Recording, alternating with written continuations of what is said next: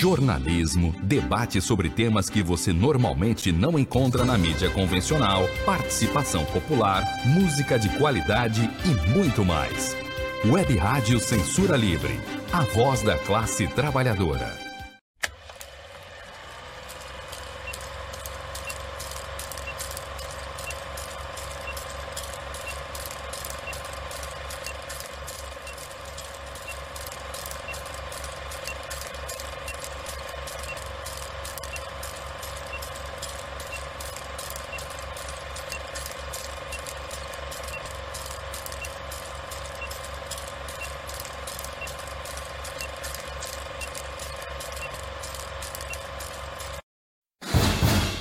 Cinema Livre. Tudo sobre o mundo da sétima arte. Apresentação: Wellington Macedo.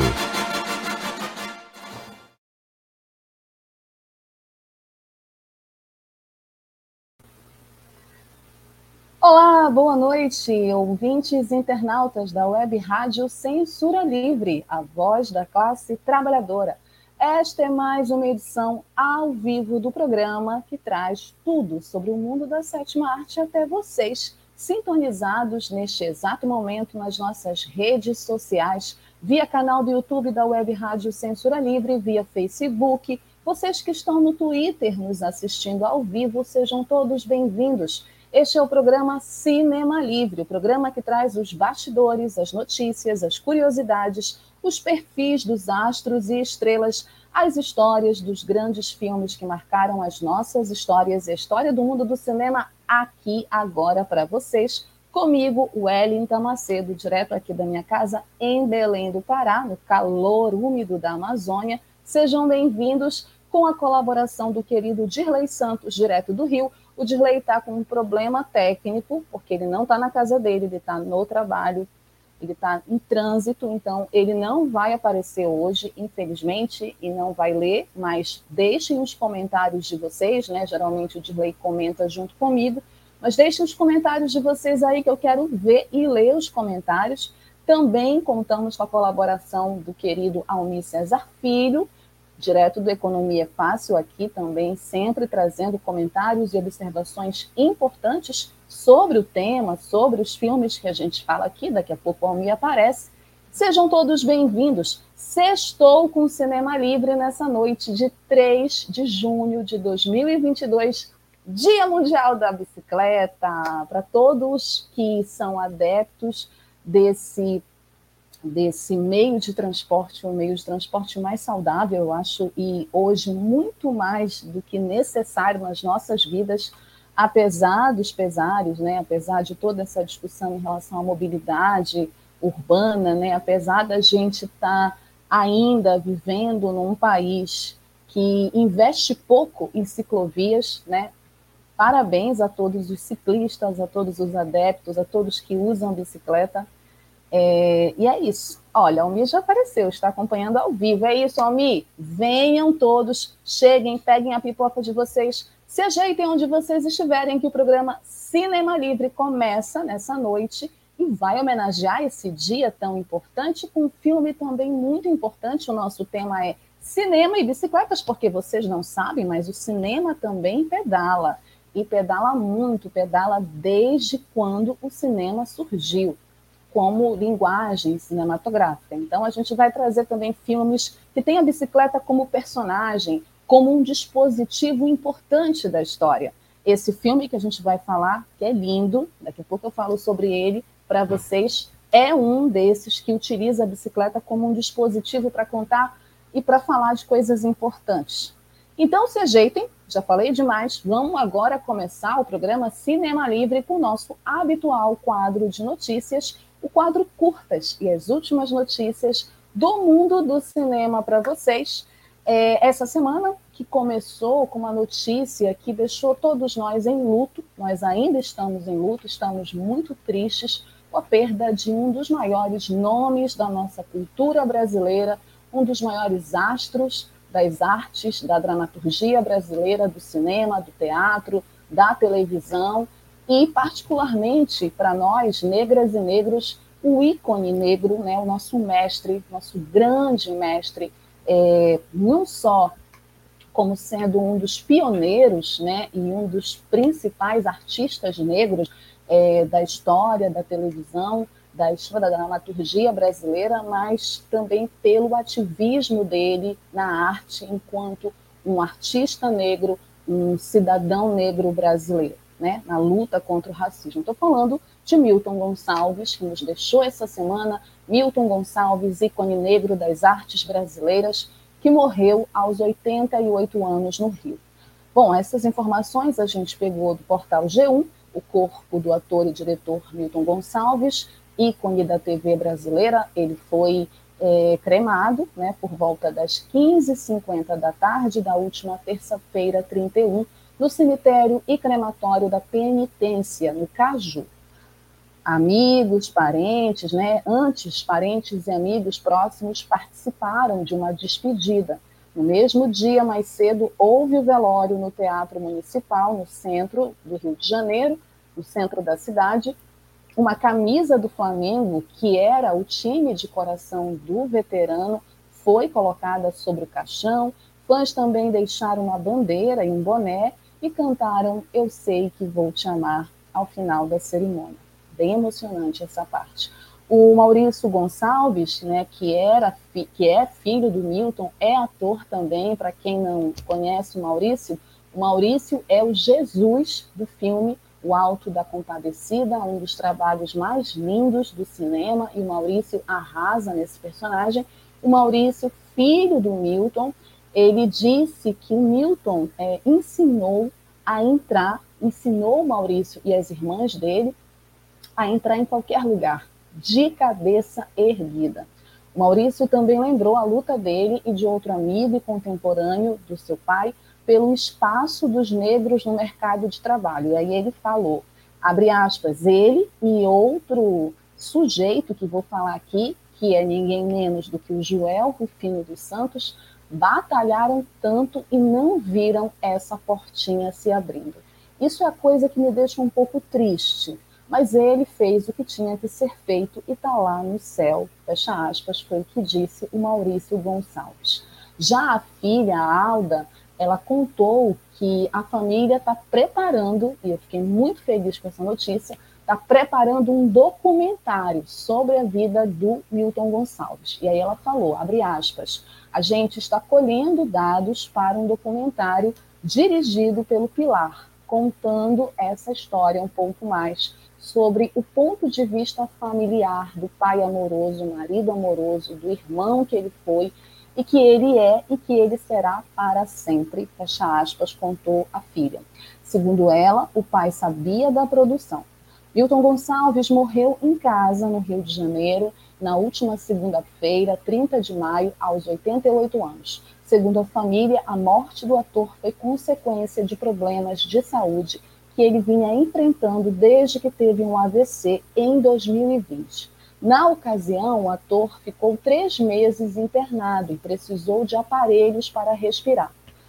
Milton era conhecido por trabalhos memoráveis e marcantes em novelas como O Bem Amado, de 1973, que ele faz o Zelão das Asas, um dos personagens mais bonitos que o Dias Gomes já criou, né, dramaturgicamente falando, e que remete ao mito do Ícaro, o sonho do homem voar. Pecado Capital, onde nessa novela ele faz um personagem que não representa mais aquele lugar do negro subalterno. Em Pecado Capital, Milton ele faz o doutor Percival e foi um pedido dele à Janete Claire. Ele pediu para o Dias Gomes, né? E aí o Dias Gomes passou a bola para a Janete Claire, que era a esposa dele na época, e a Janete Claire escreveu esse personagem, o doutor Percival, que era um médico, então ele foi pioneiro nessa questão de representar papéis negros na televisão que não fossem estereotipados. Não era o escravo e nem era o empregado de um homem branco, né? Não tinha um papel subalterno na novela, tinha um papel importante, inclusive causou polêmica nessa novela, porque ele se envolvia com a personagem da Teresa Maio, a Maio, e ela era uma mulher branca, uma mulher branca, e o público não aceitou muito bem, naquela época, né, esse envolvimento, essa relação interracial. Ele fez Doutor Percival em Pecado Capital, em 1975, fez Sim a Moça, é, em 1986, e fez a versão, a nova versão de 2006. Ele fez O Pai José, que é uma cena antológica também da novela. O ator também venceu preconceitos e lutou pelo reconhecimento do trabalho dos negros, né?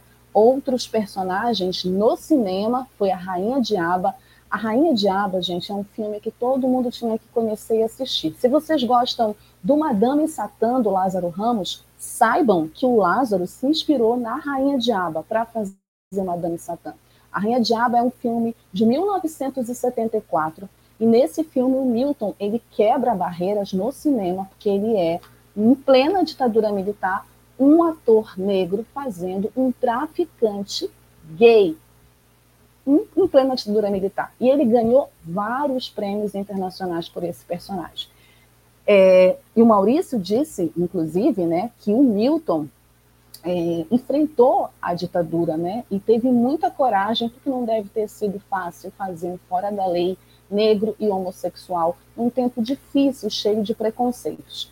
Eu também destaco, para além desse filme, eu destaco dois outros filmes importantes no cinema é, que o Milton fez. Ele fez O Irmão de Macunaíma, no filme homônimo Macunaíma, ele era o Giguê, ele era o irmão do Grande Otelo e do Paulo José, porque Macunaíma, essa grande obra do Mário de Andrade, foi adaptada ao cinema, inclusive a gente falou desse filme aqui, foi o primeiro filme que marcou a nossa volta esse ano, né?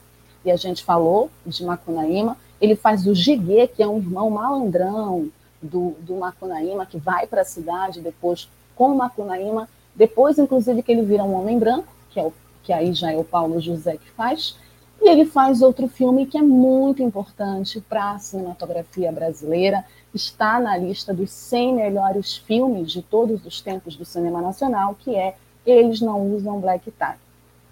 Nesse filme, ele faz um trabalhador, vocês vão me perdoar, eu esqueci o nome do personagem agora, que eu passei a semana lendo tudo sobre o Milton Gonçalves, e é muita informação, mas nesse filme tem uma cena antológica, que é quase no final, né, do Eles Não Usam Black Tie, que eles estão ali no piquete e estão em confronto com a polícia e o personagem do Milton Gonçalves é assassinado no meio dos trabalhadores, né? E é assassinado inclusive pelos bate-paus dos patrões que são contratados para atirar nos trabalhadores e é escolhido a dedo porque é um crioulo, né?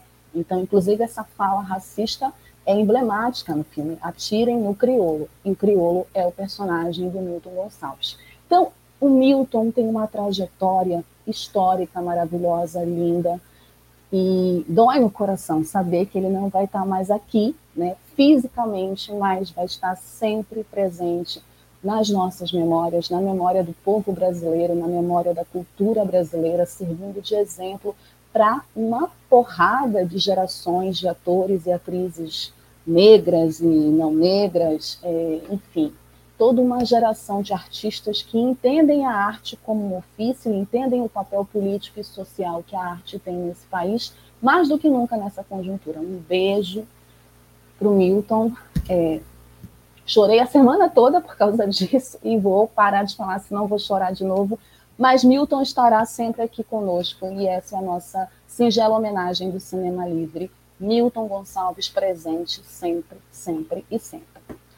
Mas vamos seguir né, depois de falar um pouco do Milton, vamos para a segunda notícia, notícia boa do Festival de Veneza, um dos festivais mais importantes, homenageando um também ícone do cinema europeu, é, do cinema francês, do cinema mundial. O Festival de Cinema de Veneza dará prêmio pelo conjunto da obra a La Belle de Jour, A Bela da Tarde, Catherine Deneuve. Pois é, com informações do site do Estado de Minas, a estrela do cinema francês Catherine Deneuve receberá um leão de ouro honorário na 79ª edição do Festival de Cinema de Veneza, foi o que anunciaram seus organizadores na última quarta-feira, anteontem, 1 de junho. A atriz vai receber o prêmio pelo conjunto de sua obra no Festival de Cinema mais antigo do mundo, que acontece de 31 de agosto a 10 de setembro. Abre aspas, é uma alegria receber esse prestigioso prêmio no Festival de Cinema de Veneza, que amo e conheço há muito tempo, desde que participei com o filme Belle de Joux, de Luiz Buñuel, premiado com o Leão de Ouro, fecha aspas, foi o que declarou a atriz, a própria Catherine Deneuve, de 78 anos, segundo o comunicado de imprensa do festival. Para o diretor da mostra veneziana, o crítico italiano Alberto Barbeira, o festival quer prestar homenagem à eterna diva, um verdadeiro ícone das grandes telas, entre as maiores intérpretes da história do cinema, foi o que ele escreveu. Barbeira relembra também que a atriz ganhou a Copa Volpe de melhor atriz por Place Vendôme, de Nicole Garcia, em 1998. Deneve, cuja beleza e elegância cativaram o público mundial, trabalhou com alguns dos mais importantes atores e diretores europeus. Roger Vardan, Jacques Demy, Luiz Buñuel, François Truffaut, Marco Ferreri, Marcello Mastroianni e Gerard Depardieu. Durante a sua carreira extraordinária, Catherine Deneuve recebeu é, inúmeros prêmios. Entre eles, ela ganhou dois César de melhor atriz, primeiro em 1981 pelo Último Metrô e em 1993 por um filme que eu acho lindo, talvez um dia eu fale aqui dele, Indochina, assim como o Oscar de melhor filme estrangeiro uma palma de ouro em Cannes em 2005 e o Urso de Prata de melhor contribuição artística em Berlim em 2002 por outro filme maravilhoso também, Oito Mulheres, de François Ozon. Viva Catherine Deneuve, longa vida para ela, um dos grandes nomes, sem dúvida, do cinema europeu, do cinema francês, um ícone, né? Como foi dito pelo Alberto Barbeira, e que será a grande homenageada do Festival de Veneza, que quando chegar a data, óbvio, a gente vai falar tudo sobre esse festival aqui no Cinema Livre, certo? Seguindo aqui, terceira notícia do nosso quadro Curtas. Comentem as notícias do quadro Curtas. Quero saber a opinião de vocês. O que, que vocês acham dessa homenagem a Catherine Deneuve? Comentem sobre o eterno Milton Gonçalves. Falem o que vocês pensam aí. Vou gostar de ler. Essa terceira notícia é sobre festival também, e a gente adora falar de festivais de cinema aqui. O Olhar de Cinema chega à 11ª edição, com retorno das exibições presenciais. Um monte de festival voltando a terem exibições presenciais, né? Segundo o portal DM Anápolis, após dois anos no formato online, o Olhar de Cinema, o Festival Internacional de Curitiba, retorna aos espaços físicos de Curitiba para exibição de filmes, oficinas, seminários e palestras. Nesta 11ª edição, a programação irá se estender por nove dias em cinco diferentes espaços, além da manutenção da programação virtual, um aprendizado da pandemia que inclui mais de 50 filmes disponíveis em todo o território brasileiro. Isso que eu estou achando muito legal. Os festivais estão retornando ao presencial, mas não abandonaram o online para poder ampliar o seu público. Isso que é o legal do online, né? essa facilidade de poder abranger mais gente que não está necessariamente naquele local. O festival tem apoio do governo do Paraná por meio da COPEL e da Sanepar. Ao todo, serão mais de 100 filmes distribuídos em sete mostras.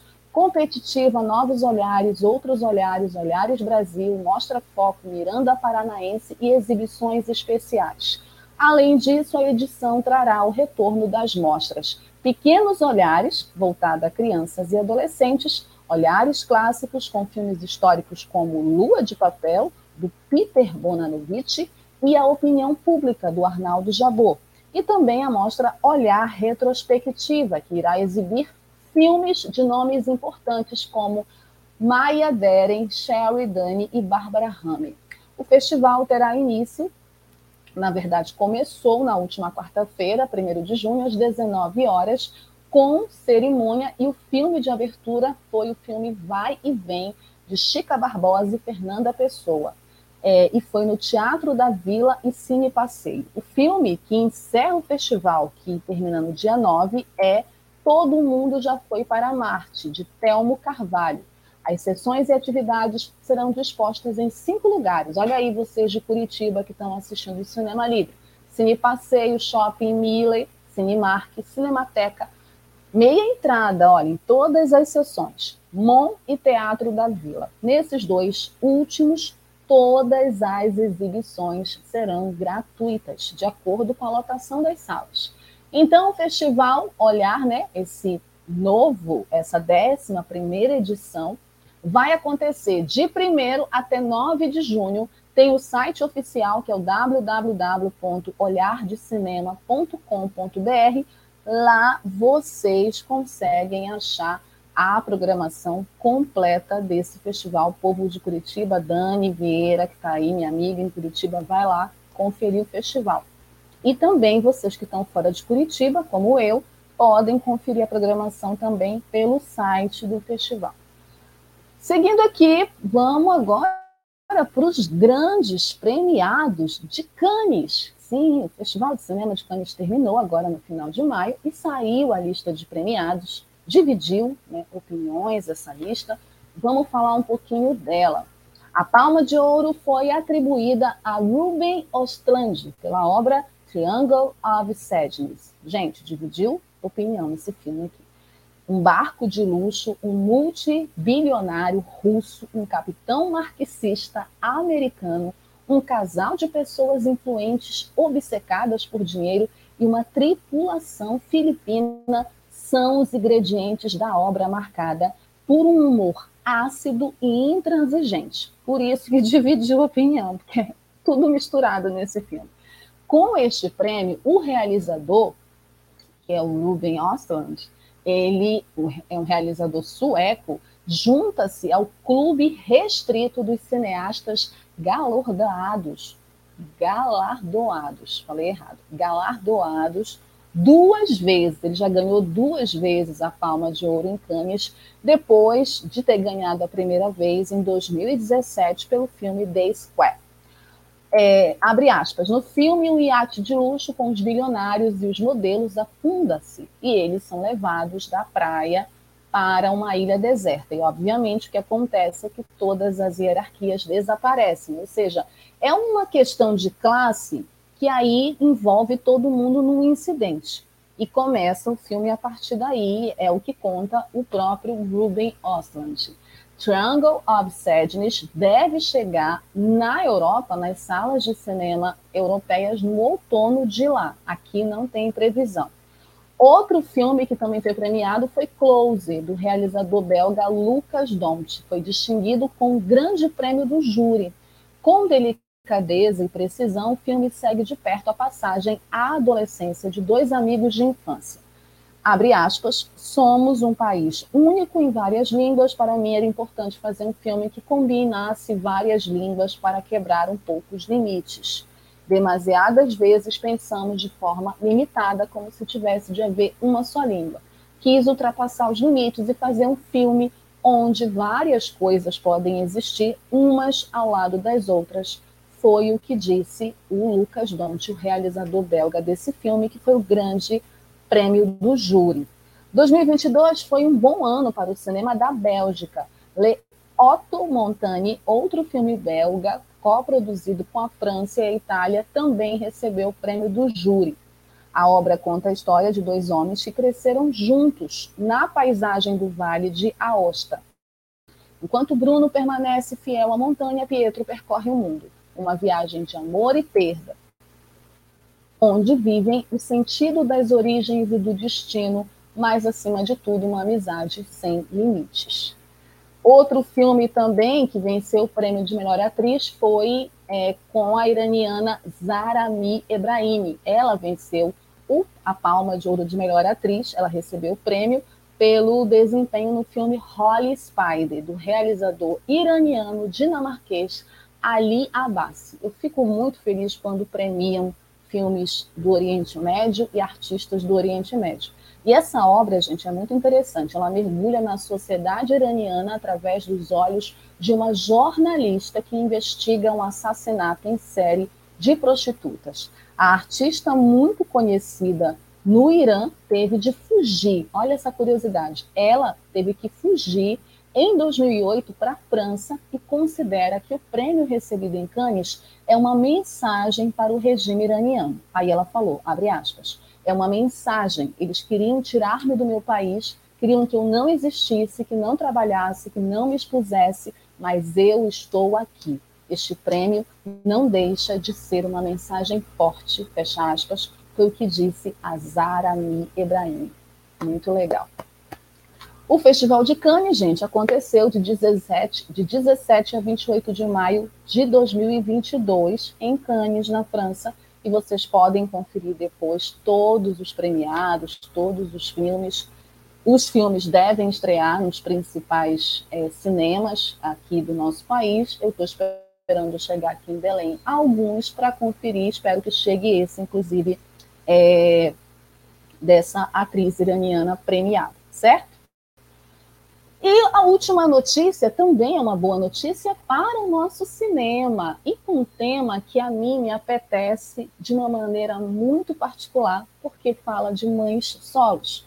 Mãe Solo, filme baiano, vence Festival Latino-Americano de Cinema. Pois é. Inclusive, é, eu estava numa aula de documentário há duas semanas e falei desse filme com o meu professor, que é amigo da diretora desse filme. Olha aí. O Cine Teatro, é, 10 de novembro, no Centro Histórico de São Francisco do Sul, foi o palco da cerimônia de premiação desta primeira edição do Festival Audiovisual Latino-Americano de São Francisco do Sul, que recebeu um público de 1.500 pessoas nos quatro dias de programação, segundo o site é, Acorda Cidade. Pelo júri popular, na votação após as sessões, o público escolheu Mães Solo, da Bahia, da Camila de Moraes, na mostra Curtas, e Somos Fiera, de Lala Corredor, Colômbia, na mostra Infanto Juvenil. Peraí, calma. O filme Mães Solos, da Camila, foi escolhido na mostra Curtas. E Somos Fiera, da Lala Corredor, que é um filme da Colômbia, foi escolhido na mostra Infanto Juvenil. Bom, o curta-metragem Mãe Solo, da diretora Camila de Moraes, retrata as histórias de duas mães solo que expuseram os desafios de maternar sem apoio, acolhimento e renda. Mães Solo disputou com outros 23 filmes de sete países da América Latina e levou como prêmios o troféu Panvision e um curso online focado no meio audiovisual da plataforma Navega. A segunda edição do Fala, né, que é esse festival latino-americano São Chico, já está agendada. Está marcada para 24 até 27 de maio de 2023. Os principais vencedores do júri oficial são os curtas brasileiros o Elemento Tinta de São Paulo, de Luiz Maldonetti e Yuri Salles, na Mostra Curtas, e o Karaokê, de Isadora São Paulo, do Tiago B. Mendonça, na Mostra Infanto Juvenil. O júri oficial da Mostra Curtas concedeu ainda menção honrosa para Filhos da Noite, de Pernambuco, de Henrique Arruda, e um prêmio especial do júri a Silêncio Voz Ruído, do Gonçalo Lugon, do Peru. O júri oficial formado por Almuneda Munhoz Calego, Malu Campos e Sérgio Romero apresentou justificativa sobre a escolha dos vencedores. Ele considerou o karaokê de Isadora, abre aspas, um filme íntimo que nos mostra os distintos dissabores causados pelo isolamento da pandemia através da salvação da Isadora com a música. Sobre Filhos da Noite, o júri apontou que são sete personagens complexos que falam e mostram seus temores, expectativas e esperanças, um autor respeitoso e atento.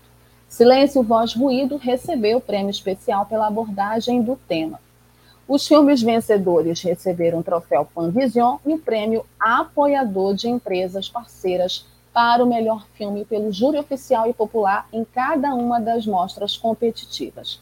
Ao todo, Fala São, São Chico, né, que é esse festival que premiou Mãe Solo, exibiu 31 filmes de sete países selecionados entre 300 inscritos. Foram quase 30 horas de palestras e oficinas no ciclo Formação Fala São Chico, além de shows e a feira Viver São Chico.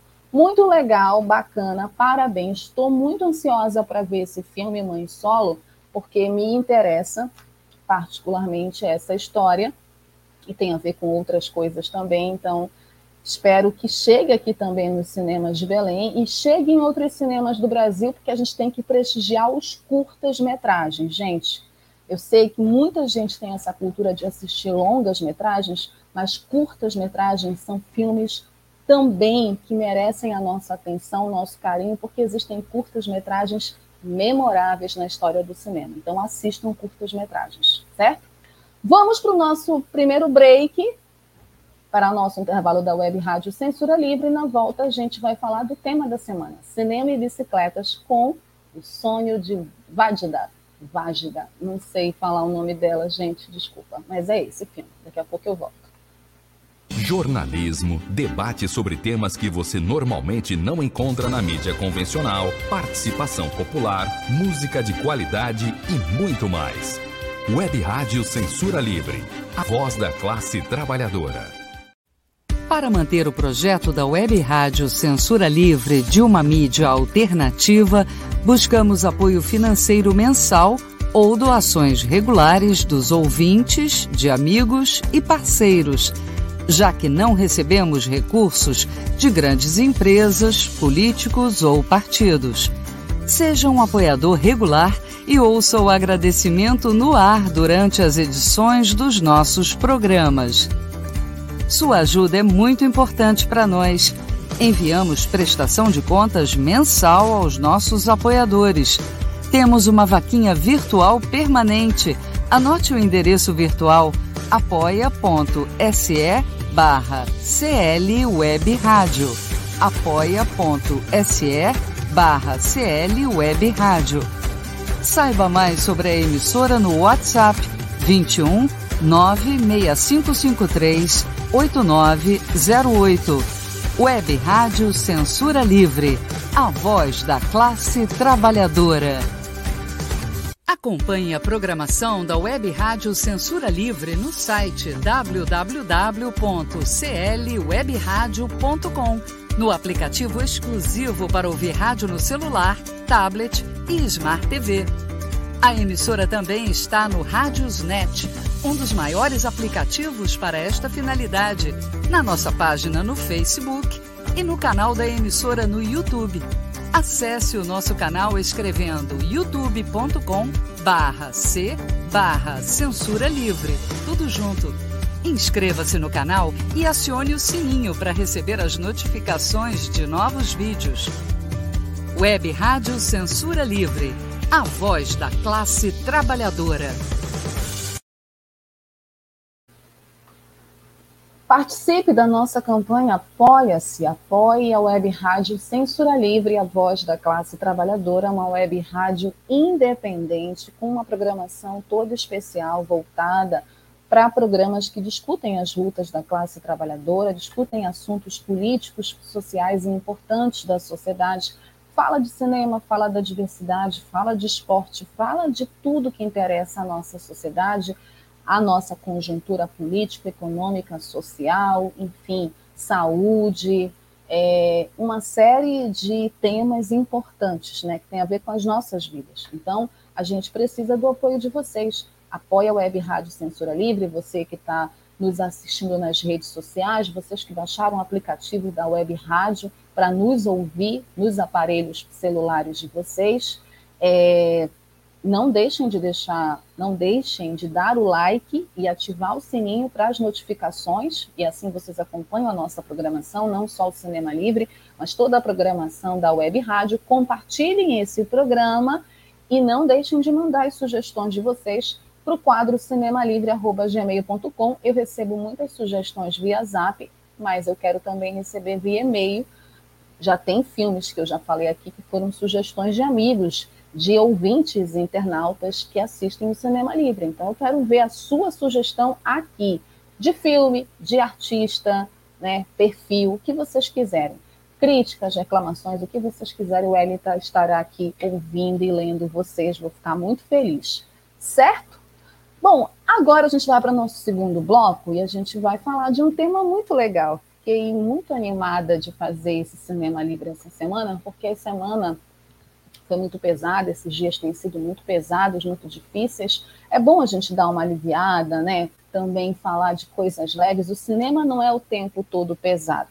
Apesar de que esse filme que a gente vai falar é um drama que tem momentos de humor e discute um assunto muito sério e que está na ordem do dia. Né? Vocês que acompanharam aí esse julgamento midiático do Johnny Depp, a gente viu como que a mídia tratou os dois lados né, desse julgamento e a gente percebeu né, também como os fãs se dividiram nesse julgamento. Eu não vou falar sobre esse caso especificamente, até porque nem me interessa fazer isso aqui no programa, mas o tema desse filme, a discussão central desse filme, que é o filme da semana, tem muito a ver também com coisas relacionadas a esse julgamento e com a nossa sociedade. Hoje é 3 de junho, Dia Mundial da Bicicleta, como eu falei, né? E o tema da semana é cinema e bicicletas, o cinema que pedala. E vocês não sabem como foi maravilhoso achar filmes que têm a bicicleta como um personagem, um dispositivo né, dramático, né, um arco nas histórias cinematográficas. Foi muito legal é, fazer essa pesquisa. E só como curiosidade para vocês, internautas e ouvintes, nossa web rádio Censura Livre, sobre o dia de hoje. É, hoje é o Dia Mundial da Bicicleta, né? E não sei se vocês sabem, mas o Dia Mundial da Bicicleta ele teve origem nada convencional. E ele era antes, em 19 de abril de 1943, porque o químico Albert Hoffman conhecido como o inventor do LSD, olha só, ele decidiu testar os efeitos do LSD em si mesmo e ingeriu é, 250 microgramas da substância. Aí, quando ele sentiu esses efeitos, ele decidiu voltar para casa, tendo que realizar a viagem de bicicleta. Olha essa história. Outros meios de transporte estavam proibidos na época devido à escassez do combustível, que era bem no período da guerra.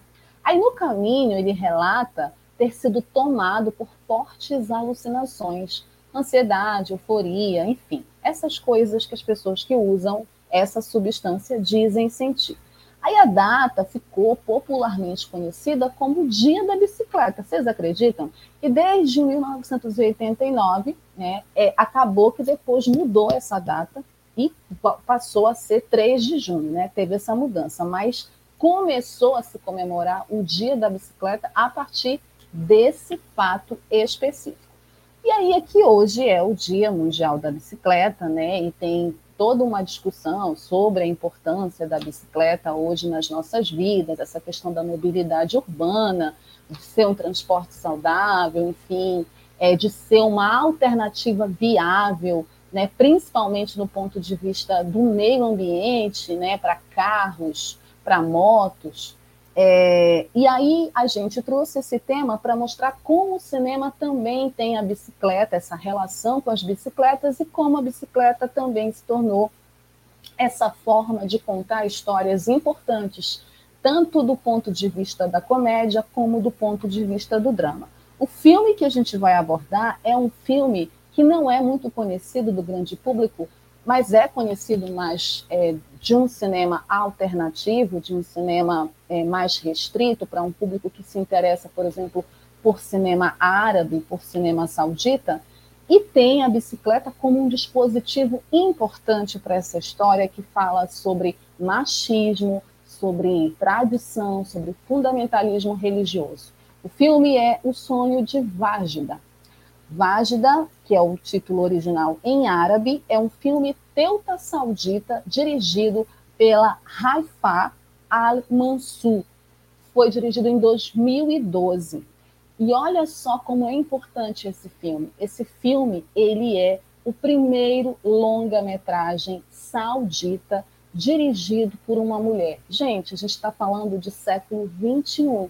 A gente está falando de Oriente Médio a gente está falando da condição da mulher nessa região tão difícil, tão delicada, tão marcada por guerras, por lutas históricas, por movimentos e fatos que, infelizmente, colocam as mulheres numa condição ainda, em pleno século XXI, de opressão, de exploração e de opressão. E esse filme, que foi dirigido pela Haifa Al-Mansur, que é uma diretora, uma diretora de cinema da Arábia Saudita e é uma das mais conhecidas e controversas diretoras de cinema, foi a primeira mulher saudita a se tornar cineasta e imagina o que ela teve que enfrentar para dirigir esse filme. Então, é, esse filme tem muito a ver com a diretora também, né? Tem essa relação da diretora em ser uma mulher lutando para dirigir um filme e a protagonista desse filme também é uma menina lutando para realizar um sonho. O filme ele conta a história da Vajda. É uma menina que mesmo sendo criada na doutrina muçulmana, né, uma doutrina cheia de regras, de imposições e de valores, sobretudo às mulheres, tem um jeito de pensar e agir diferente do das outras meninas da mesma idade e que também são criadas dentro dessa mesma doutrina. Ela sonha em ter uma bicicleta para brincar com seu amigo, o Abdullah, que é o melhor amigo dela e que tem uma bicicleta.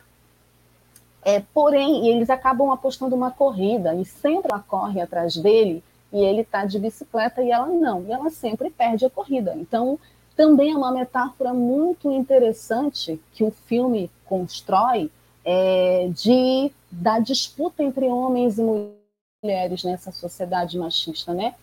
Homens e mulheres não disputam sob as mesmas condições. E nesse filme, o Abdullah tem uma bicicleta. Ele olha para para Vádida e sempre brinca com ela e no final eles correm e ele está de bicicleta, ela não. Então ela sempre fica atrás, porque ele está na bicicleta. Ele corre com a bicicleta muito mais rápido. Então, o que que a Vádida faz, né? O que que ela fica pensando? Ela, eu tenho que ter uma bicicleta. Ela olha os meninos andando de bicicleta e ela diz: "Não, não é possível, eu também tenho que ter esse direito a ter uma bicicleta".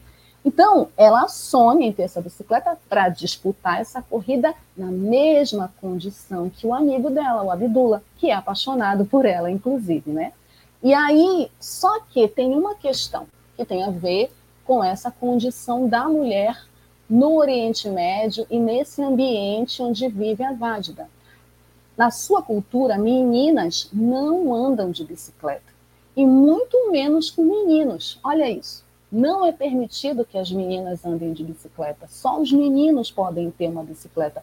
Inclusive, não é permitido nem que elas andem com eles. A Vádida ela é muito julgada na escola por esse comportamento controverso, né, tido como diferente, porque ela é uma menina diferente das outras meninas. E aí, só que isso não faz a Vádida desistir. Ela é muito persistente é, e é assim, a atriz é maravilhosa, assim.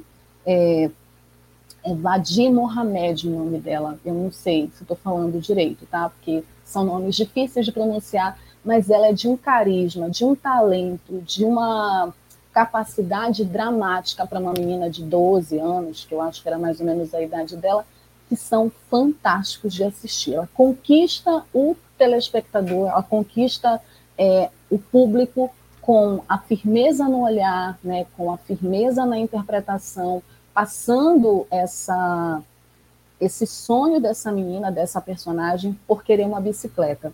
E aí, o que, que ela faz? Ela não desiste, como eu falei, e ela começa, gente, a juntar dinheiro. E é muito engraçado essa parte do filme, que ela vai fazendo pequenos trabalhos né, artesanais, participa de concurso, leva recado para um, recado para outro. Enquanto isso, ela também acaba enfrentando problemas na escola e na casa dela. A diretora da escola é uma carrasca, não gosta dela. Por quê? Porque ela usa All-Star, ela usa o tênis All-Star. Ela não, ela usa é, a roupa tradicional que as meninas muçulmanas usam, ela tem que usar o véu, às vezes ela chega na escola sem o véu, ela é chamada a atenção, e a diretora é uma carrasca, vive no pé dela. Por outro lado, na casa dela, pelos costumes muçulmanos, o pai dela vai ter a segunda esposa. Então ela, ela observa, né, e o filme mostra isso, é, essa mudança, né, e tudo que a mãe dela está fazendo. A mãe dela, diferente da vagina, é muito válida, é muito tradicional, é uma, uma mulher tradicionalista, né? Então, ela tem que enfrentar esses problemas na escola e na casa dela, porque vai ter uma mudança. O pai dela, por ser muçulmano e pelas tradições, ele tem que ter uma segunda esposa, e isso faz com que a mãe dela fique ansiosa, fique estressada, fique nervosa. É, e aí, no meio disso, ela está lá lutando para juntar 800 reais, que é o valor da bicicleta. Ela precisa de 800 reais para comprar a bicicleta. Então, a Vágida, dentro desse contexto opressor, né, esse contexto que faz com que a mulher ocupe esse papel de subalternidade, é, ela vai lutar para realizar esse sonho. A bicicleta, nesse, nessa trama, nessa história, ela é um dispositivo que faz a Vágida fazer uma transformação para mostrar para a sociedade que as meninas devem ter os mesmos direitos que os meninos, que as mulheres devem ter os mesmos direitos, as mesmas condições para conseguirem suas coisas que os meninos têm, né? Ela vai, a partir desse, desse sonho de ter uma bicicleta, mostrar as vantagens e desvantagens de ser é, uma menina, as diferenças que existem em ser uma menina numa sociedade muçulmana, fundamentalista religiosa, né? uma sociedade que diz, tem um momento lá na escola que as meninas estão falando tudo alto, e aí é, a diretora, né, acho que a orientadora fala assim, fala embaixo, parem de falar alto, a voz da mulher é a sua mudez. Né? A, a orientadora diz isso para as meninas porque elas não podem falar alto, porque os homens não podem escutar as vozes delas, que a voz delas seria a nudez delas. É como se elas tivessem, elas não podem se exibir. Então, a Vágida estuda numa escola só de meninas e o Abdullah, que é o amiguinho dela, estuda numa escola de meninos. Vocês sabem, né? Uma escola de meninas do lado, uma escola de meninos, eles ficam curiosos para se verem, né? Porque é um regime cheio de proibições, de muito conservadorismo. Então, tem uma hora que os meninos sobem é, nos muros para ver as meninas. E nessas horas, as meninas se escondem e a Vágida fica lá, sentada no pátio, né, exposta, esperando o Abdullah aparecer, o amigo dela, para eles ficarem conversando, porque eles estão disputando. O Abdullah sabe que ela está juntando dinheiro para comprar a tal bicicleta para apostar corrida com ele, para disputar nas mesmas condições. Então, essa história com a bicicleta nesse filme, a bicicleta ela tem um papel muito importante como um dispositivo para fazer a Vágida ter toda uma transformação na vida dela, uma condição de menina que vive numa sociedade machista, preconceituosa, conservadora, é, de fundamentalismo religioso. Né? Vamos combinar que esse é um contexto histórico não apenas da Arábia Saudita, esse contexto histórico é de toda essa região do Oriente Médio, que está muito ligado aos acontecimentos políticos do final dos anos 70, mais precisamente 1979, quando acontece a tal Revolução Iraniana, que eles chamam de revolução, mas foi um golpe militar. E aí o Ayatollah Khomeini assume o poder e tem todo um processo de transformação nessas sociedades, né? nessas sociedades muçulmanas ali daquela região específica. E a partir daí, essas mulheres, e a gente já abordou isso em outros filmes aqui, tem Persépolis, que é uma animação que eu recomendo, a gente já falou aqui no Cinema Livre, mostra também essa condição da mulher é, nessas sociedades. Como essas mulheres viviam antes e como essas mulheres, essas meninas, passaram a viver depois desse processo é, dos talibãs chegarem ao poder. E a Vágida vive nesse momento, né, nesse contexto social, nesse, nesse ambiente familiar, onde a mãe dela vive brigando com ela, porque a mãe dela não ajuda, ela pede para a mãe dela, diz que está juntando dinheiro para comprar a bicicleta, é, e a mãe dela nem liga, fala que ela tem que parar de ficar pensando nisso, ela tem que parar de, é, de ficar juntando dinheiro. O pai dela é, ela tem uma relação boa com o pai, mas também o pai não, não liga muito para ela. E a diretora do filme, que é a Carrasca, a diretora da, da escola, que é a Carrasca, diz que ela nunca vai ter a bicicleta. A diretora não quer, e não quer nem que ela use mais o All-Star, né, o tênis, falar que ela tem que tirar o All-Star, que ela tem que usar o mesmo sapato que as outras meninas. Então, ela vive nessa sociedade e uma outra coisa triste de perceber, que tem muito a ver com a nossa realidade, é como essas mulheres reproduzem também essa ideologia, né? Como elas reproduzem essas tradições. É a mãe da Vágida, né? É, fazendo de tudo para que o marido tenha esse, essa segunda esposa e também dividida por conta disso e cobrando da Vágida uma postura que ela tem que ter dentro das tradições da sociedade. A diretora do colégio brigando com ela de uma maneira muito mais forte e incisiva, né? perseguindo, dizendo que ela não vai ter. É, exato, o Toniel está falando aqui, a bicicleta tem uma relação histórica e até atual com os direitos políticos e sociais das mulheres, com certeza absoluta. Não só essa relação histórica no sentido do direito, né, porque as mulheres eram proibidas de usar a bicicleta, mas também é, no sentido subjetivo mesmo, né, de você vê que a gente vive um trânsito hoje dominado pelos homens, né? É, um trânsito, inclusive, cruel, violento, machista. As mulheres, historicamente, têm toda uma ideologia de que elas são péssimas motoristas, de que elas não dirigem, de que elas não sabem dirigir.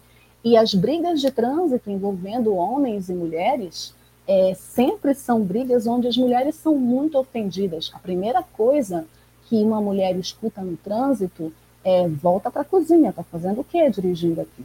Então, essa questão da bicicleta também, por isso que é importante discutir no Dia Mundial da Bicicleta a mobilidade urbana, né, o papel da bicicleta nessa sociedade que a gente quer que seja diferente, né, que seja uma sociedade que pense mais no coletivo e menos no individual, né, e que destrua essa base preconceituosa que a gente vive, essas ideologias preconceituosas. Por isso que o Sonho de Vágida é um filme simbólico, é um filme que metaforicamente tem a bicicleta como um instrumento de liberdade para essa garota, como um instrumento de revolução. A bicicleta, para mim, nesse filme, ele tem, é, ela tem essa função de revolução não só na vida da Vágida, mas na vida do Abdullah também, do amiguinho dela, que olha para a Vágida e assim é um menino muito também educado dentro dessa sociedade conservadora, machista, de fundamentalismo religioso, mas, mas é um menino que admira a, a, amiga, né? que gosta dela, que admira, que admira a coragem a persistência. Eles ficam se encontrando em vários momentos e a Vágida fica mostrando que ela já tem, olha, estou com tanto dinheiro aqui, falta tanto, e aí ela vai fazendo várias coisas. Ela é uma menina muito persistente, isso é muito legal. Ela não é uma menina que fica triste no filme, ela vê as dificuldades, óbvio, que ela vê as dificuldades, né? E ser uma menina, ela é muito esperta, muito inteligente, e ela vai driblando essas dificuldades para conseguir o objetivo dela. Quando ela olha a bicicleta, é muito linda a primeira cena, quando ela olha a bicicleta, que a bicicleta está passando assim, num caminhão, cortando a cidade, e ela sai correndo atrás da bicicleta. E é muito bonito de ver, assim, é emocionante de ver até como é, é, o olhar dela para a bicicleta é, é, essa foto que o Dirley está colocando, é, é também um olhar para um futuro, um futuro diferente dessa realidade que ela vive, né? Uma realidade de uma menina num país extremamente violento com as mulheres, num país que tem uma condição de opressão como uma política oficial do Estado. Né? Aqui a gente vive no Brasil e a gente acha que vive numa democracia é, que é disfarçada muitas vezes de ditadura, e nós, mulheres, corremos o risco de perdermos os poucos direitos conquistados historicamente. E aí vocês olham para o Oriente Médio e a condição da mulher lá é muito difícil, né? porque tem um retrocesso que é oficial de uma política oficial de exclusão da mulher, do papel dessa mulher, dessa condição dela como cidadã dessa sociedade, né? como uma agente participativa dessa sociedade. Então, ter essa bicicleta para a Vágida não é só um capricho, um desejo, uma bobagem. A bicicleta é um instrumento de libertação, de revolução, de mostrar para essa sociedade conservadora, machista, repressora, preconceituosa, que as mulheres, sim, podem e devem ter as mesmas condições para fazer suas escolhas numa sociedade onde os homens, historicamente, têm vantagens e privilégios e precisam, principalmente aqueles mais conscientes, questionarem essas vantagens e privilégios. Então, O Sonho de Vágida é um filme que nesse Dia Mundial da Bicicleta eu queria trazer para conversar um pouco com vocês que estão assistindo o nosso programa, para vocês pensarem nesses simbolismos, é, nesses instrumentos como a bicicleta, com uma forma mesmo de questionar esse sistema castrador, opressor, machista contra nós mulheres, principalmente nessa conjuntura onde, inclusive, mulheres, é, muito por conta da ideologia machista, acabam fi ficando ao lado dos opressores, sendo cúmplices dos opressores, ao invés de serem aliadas dos oprimidos. Vamos para mais um intervalo. Quero ver mais comentários aí. Na volta, é, vou ler os comentários que ainda não li. Se tiver, porque de lei não vai aparecer, não pode estar sem microfone. E a gente vai continuar com o programa, tá bom? Já volto. Jornalismo, debate sobre temas que você normalmente não encontra na mídia convencional, participação popular, música de qualidade e muito mais. Web Rádio Censura Livre, a voz da classe trabalhadora. Para manter o projeto da Web Rádio Censura Livre de uma mídia alternativa, buscamos apoio financeiro mensal ou doações regulares dos ouvintes, de amigos e parceiros já que não recebemos recursos de grandes empresas, políticos ou partidos. Seja um apoiador regular e ouça o agradecimento no ar durante as edições dos nossos programas. Sua ajuda é muito importante para nós. Enviamos prestação de contas mensal aos nossos apoiadores. Temos uma vaquinha virtual permanente. Anote o endereço virtual apoia.se barra apoia.se barra CL Web Rádio. Saiba mais sobre a emissora no WhatsApp 21 96553 8908. Web Rádio Censura Livre, a voz da classe trabalhadora. Acompanhe a programação da Web Rádio Censura Livre no site www.clwebradio.com, no aplicativo exclusivo para ouvir rádio no celular, tablet e Smart TV.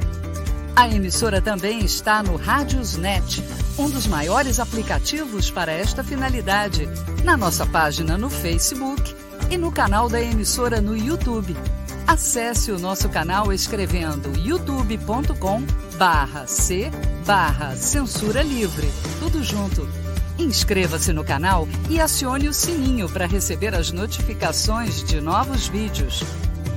Web Rádio Censura Livre. A voz da classe trabalhadora.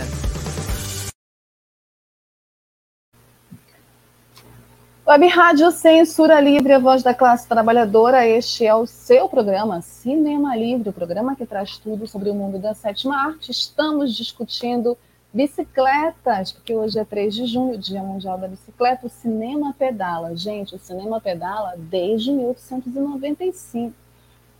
Desde 1895 tem filmes assim muito antigos é, mostrando vários formatos de bicicleta e não tem, olha só essa curiosidade, não tem um pai oficial para a invenção da bicicleta. Algumas pessoas dizem que até o Leonardo da Vinci seria o tal inventor da bicicleta. E cada país, nas minhas pesquisas, diz uma coisa, né, sobre um determinado, uma determinada figura que inventou a bicicleta. Mas a bicicleta está na nossa vida há muitos anos, há muito tempo, sendo esses dispositivos revolucionários é, tão importantes.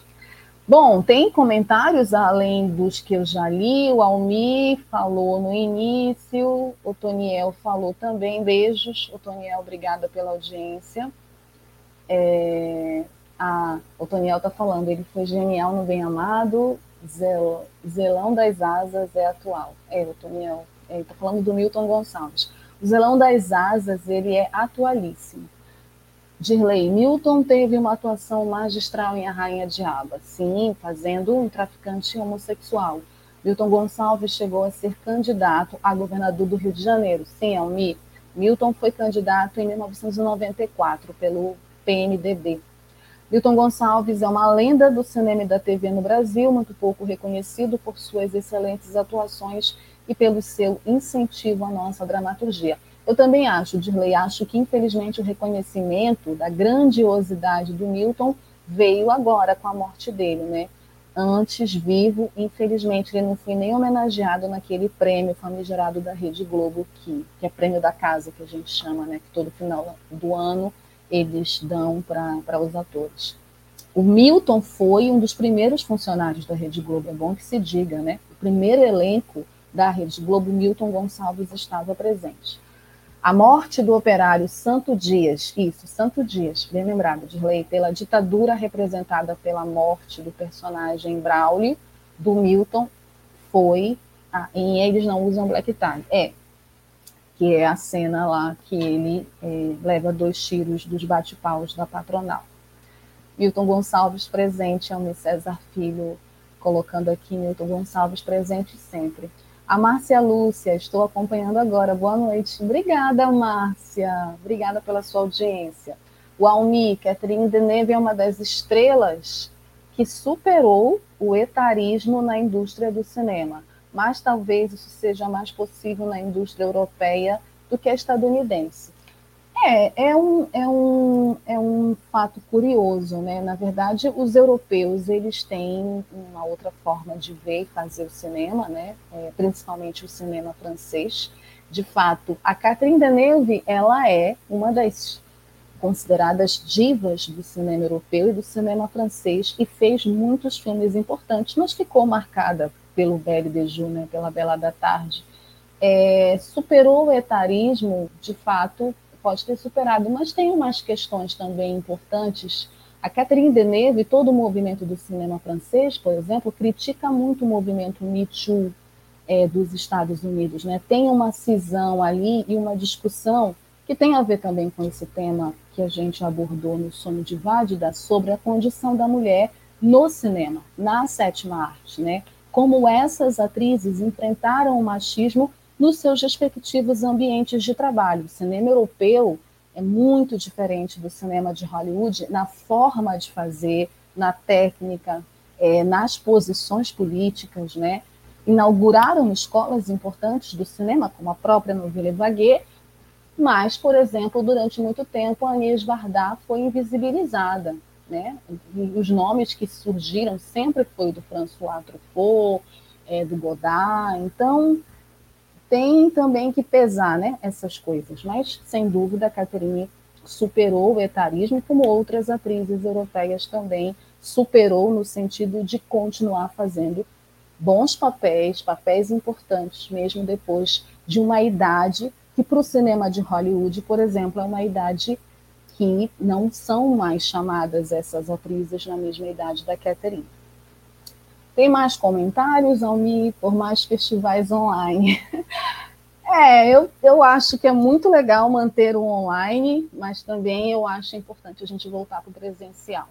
Queremos a volta do Festival do Rio. A Uni está exigindo aí a volta do Festival do Rio, um dos festivais mais importantes do cinema no país. E tá, o Dilei está colocando o Festival de Cannes, confira a lista completa dos ganhadores no site do Adoro Cinema. E o The Sadness 2021, trailer legendado também no canal do YouTube. Mais comentários? Ah, e tem o um documentário Mãe Solo no YouTube. Olha que legal, não sabia. Vou lá olhar daqui a pouco.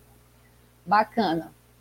Vamos seguir, então, é, com o nosso último bloco é, do nosso programa Cinema Livre. Vamos seguir nesse tema. O Toniel, a bicicleta tem, é, já li, mas repito de novo o que ele colocou: a bicicleta tem uma relação histórica e até atual com os direitos políticos e sociais da mulher.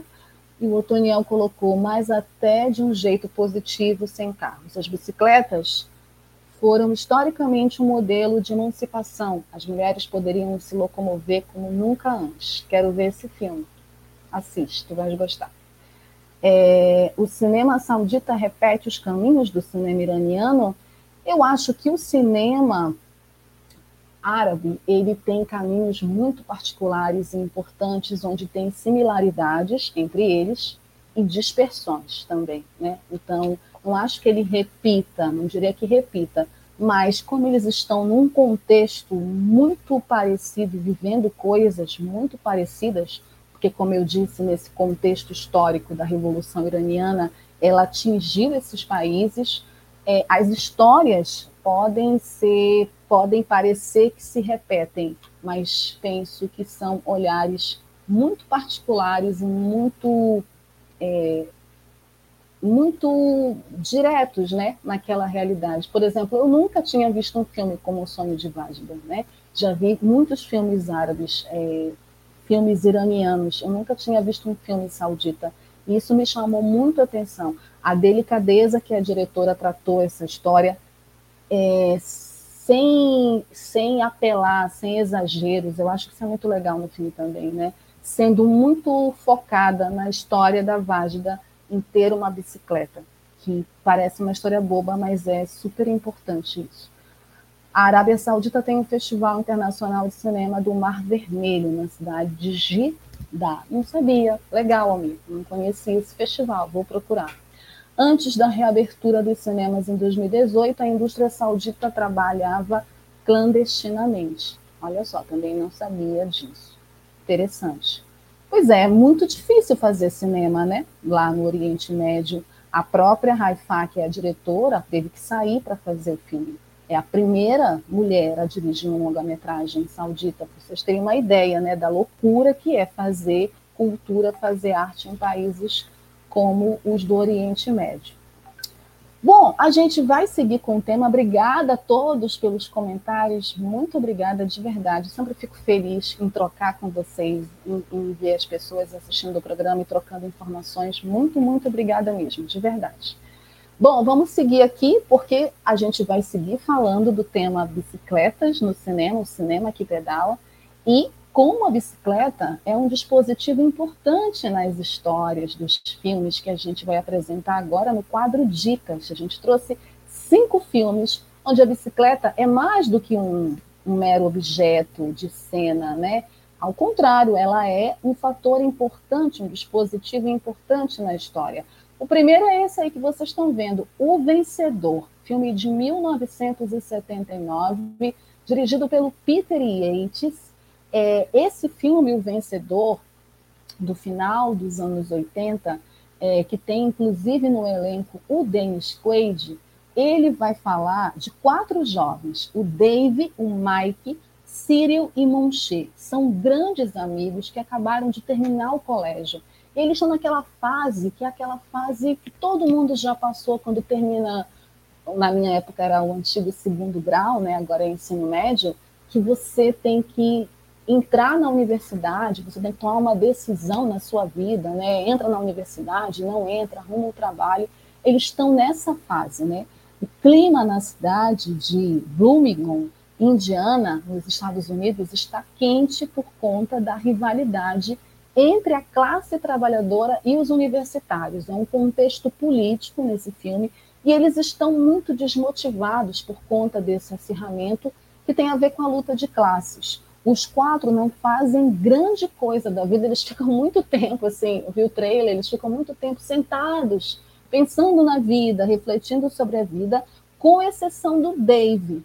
O Dave, que é o personagem do, do Dennis Christopher, ele treina, né? Então a bicicleta aí é esse elemento importante, porque o Dave, ele treina com essa bicicleta, essa bicicleta é o amor da vida dele, e ele treina porque ele quer ser campeão de ciclismo e ele idolatra os italianos. Então, essa história, a bicicleta na vida do Dave, acaba movendo não só a vida do Dave, mas desses outros três amigos nesse filme Vencedor, que é um filme muito interessante também e que marca a estreia do Daniel Stan no cinema, fazendo um dos amigos do Círio. Para quem não lembra do Daniel Stan, o Daniel Stan é um dos ladrões do Esqueceram de Mim, sabe aquele filme do Macaulay Culkin?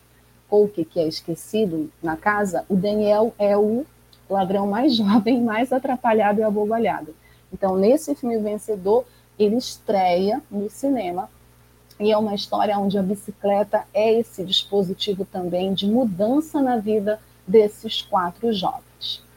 Nossa segunda dica é também um filme muito interessante que eu não conhecia, de ninguém menos que Tim Burton, e tem também a bicicleta como um motor importante para a história. As grandes aventuras de Pee-wee. O esquisitão Pee-wee é um homem excêntrico que possui um comportamento infantil. Ele embarca na maior aventura de sua vida quando parte em busca do seu bem mais precioso. Que bem é esse? O Toniel ia gostar de saber. Sua bicicleta vermelha. Gente, uma bicicleta vermelha. Eu acho que se eu tiver uma bicicleta, eu acho que vai ser vermelha. Essa bicicleta vermelha fora roubada em plena luz do dia. Então, Piuí percorre a imensidão do país para achá-la e no meio do caminho se depara com pessoas e situações bizarras, como um caminhão fantasma, um cowboy, uma garçonete sonhadora e seu namorado invejoso, além de uma gangue de motoqueiros. Gente, isso é a cara do Tim Burton, essas histórias, esses roteiros. O Tim Burton fez esse filme em 1985, né? E tem no elenco a, o Paul Rubens, a Diana Saling, o Mark Holton e Elizabeth Daly. E é um filme assim que eu fiquei muito afim de assistir. É, que tem uma história muito interessante a partir desse homem que vai atrás dessa bicicleta vermelha que é roubada. Então, é muito, muito interessante de ver essa história desenvolvida é, nesse cara que tem esse comportamento infantil, que é um personagem bem diferente, é, bem aos moldes do que o Tim Burton apresenta para gente nas suas histórias.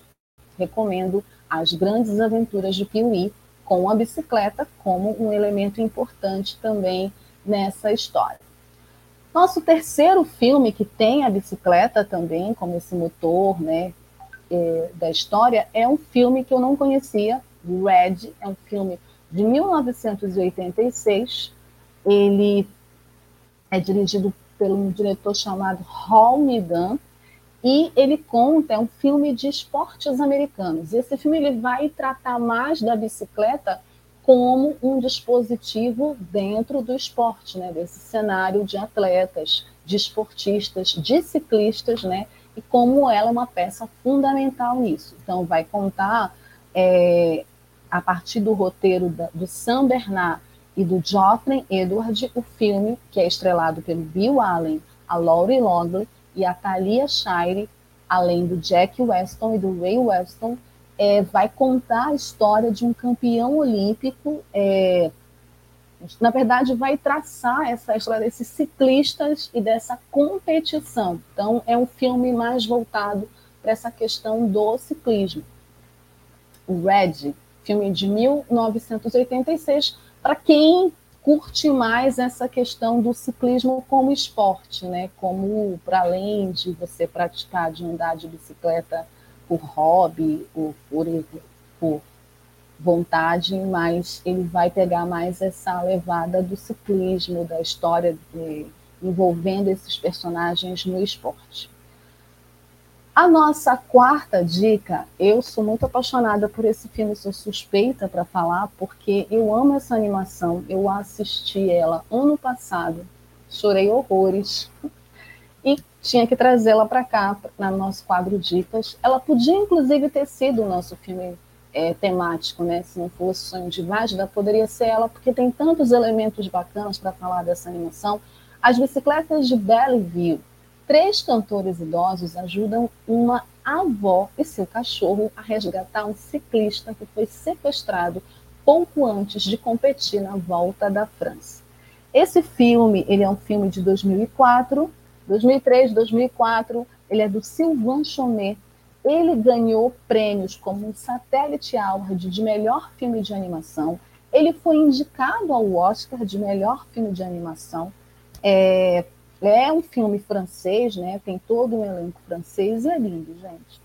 A trilha sonora, tem músicas lindas como Under the Bridge, Belleville Rendezvous. Tem umas músicas temas muito lindas, assim, a animação é muito bonita. Essa personagem, essa avó, ela é muito engraçada. É muito bonito e ele está completo no YouTube, lá no canal do YouTube, para vocês é, que não assistiram ainda assistirem. Está lá no YouTube.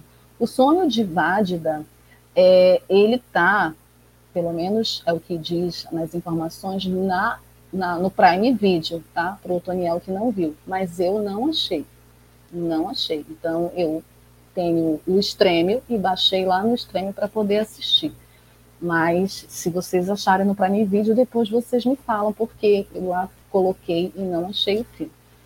Mas as bicicletas de Belleville está no YouTube completo, tá? Então vão lá, assistam, se divirtam, se emocionam, porque é um filme muito bonitinho, gosto muito.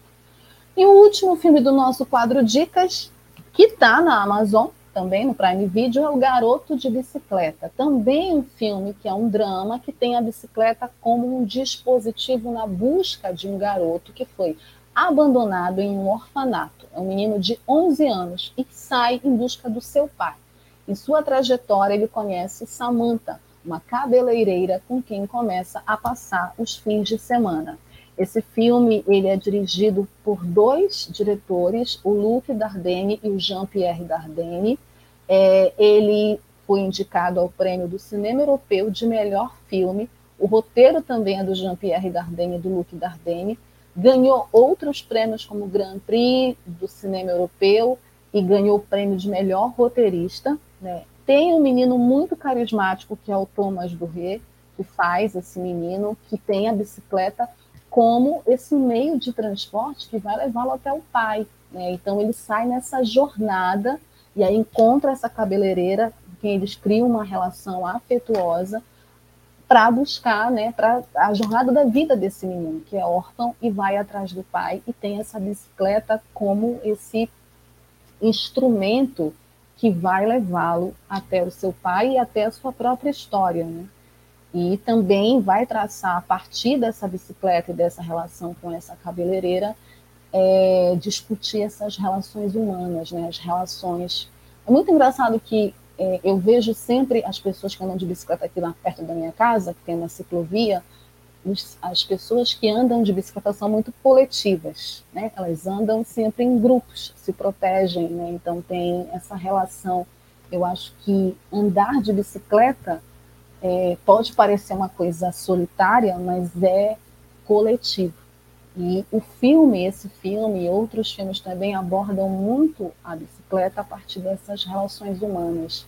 Né? As pessoas, mesmo que não se conheçam também, aqui na ciclovia eu já vi, é, tem essa relação, travam em determinado momento, e os meus amigos também que andam de bicicleta né, é, falam sobre isso, relatam sobre isso, o pessoal que anda à noite aqui perto da minha casa fala muito disso, dessas relações humanas que são desenvolvidas a partir é, do andar de bicicleta.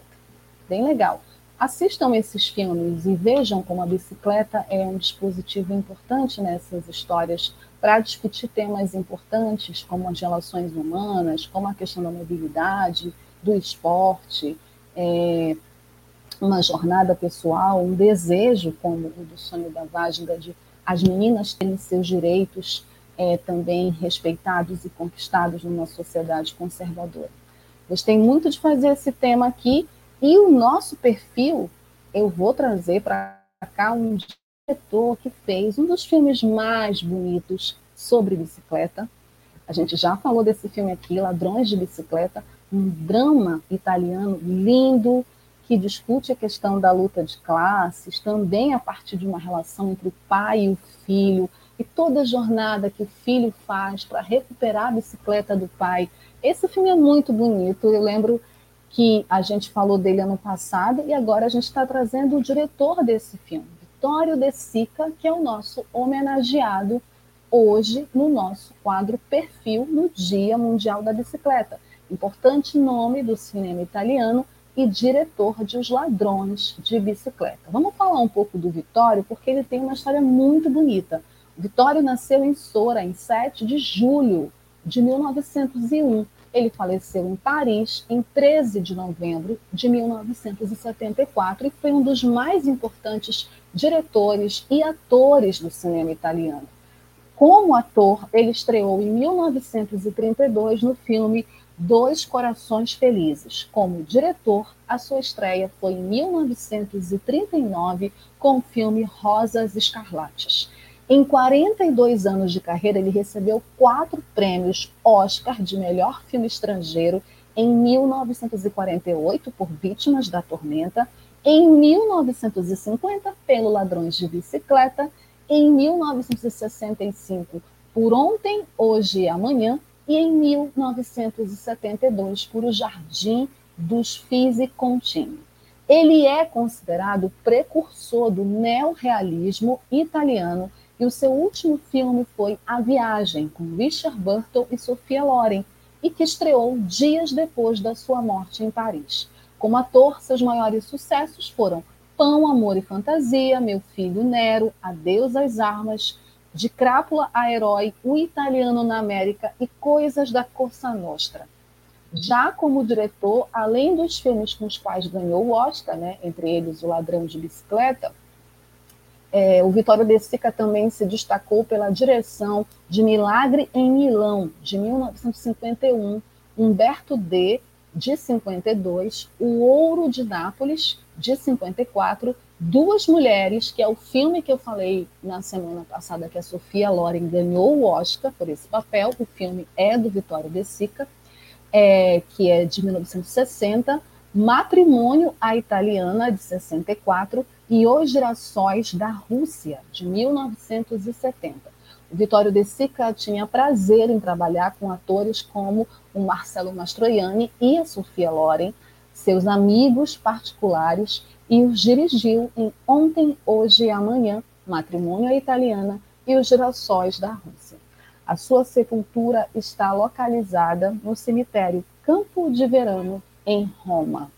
Então, a gente tem umas filmografias, a filmografia dele, desde 1940, né, com filmes importantes, mas só para citar alguns, O Ladrão de Bicicleta, Humberto D., é, um episódio de, um, de uma série, O Fino da Vigarice, Duas Mulheres, O Juiz Universal, Boccaccio 70, desculpa, Ontem, Hoje e Amanhã, Matrimônio Italiana, Sete Vezes Mulher, Um Lugar para os Amantes, Os Girassóis da Rússia, O Jardim dos Fins e Contini, Os Casais, Até que o Divórcio nos separe, Amargo Despertar, Viagem Proibida. Como ator, ele fez muitos filmes também.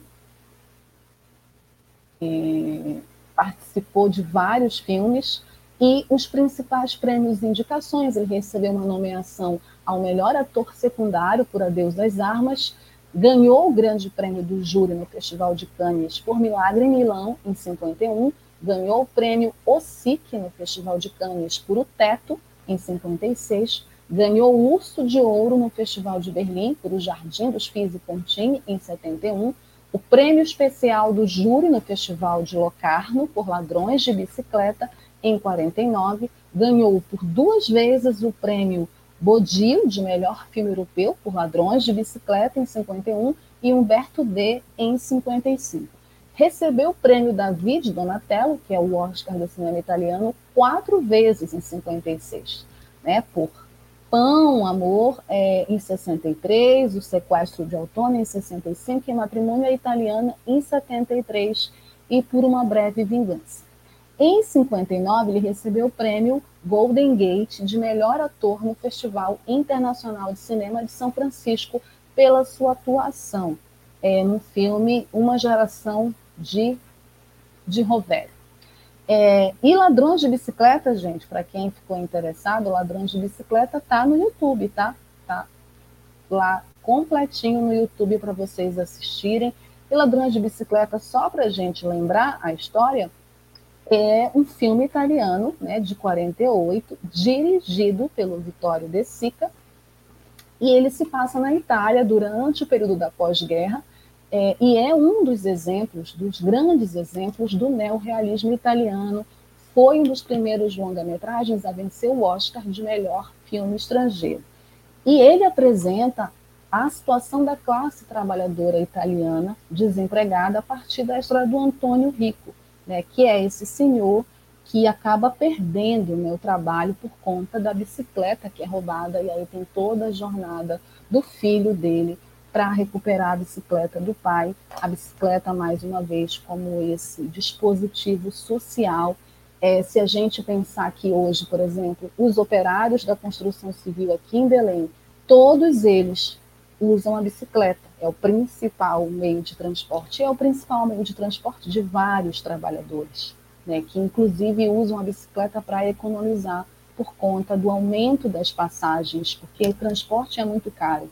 A gente está numa conjuntura social onde tudo está muito caro. Então, a bicicleta, mais uma vez, como esse instrumento que o cinema traz para discutir temáticas sociais, temáticas das relações humanas. E o Vitório De Sica faz isso como pouco, é um gênio nesse filme Ladrões de Bicicleta. Assistam, Tá aí o canal, tá aí o, o link que o Dirley colocou aí para vocês assistirem. É um clássico do neorrealismo italiano. Eu recomendo. Certo? Bom, com o perfil do Vitório De Sica, a gente encerra a edição dessa noite, que teve esse tema adorável, bicicletas e o cinema, aqui no nosso Cinema Livre dessa noite de 3 de junho de 2022. Obrigada mais uma vez a todos que ficaram comigo até agora, né, 8h31 da noite, dessa sexta-feira. Obrigada pela audiência, obrigada pelos comentários. Um beijo muito carinhoso em todos vocês. Semana que vem eu acho que eu volto ainda, que eu não sei como é que vai ficar a minha vida depois de junho, mas eu acho que a gente volta na semana que vem com mais cinema livre para vocês. Cuidem-se, continuem usando máscara, se vacinem. Tchau, gente. Boa noite, até a semana que vem. Cinema Livre. Tudo sobre o mundo da sétima arte. Apresentação: Wellington Macedo.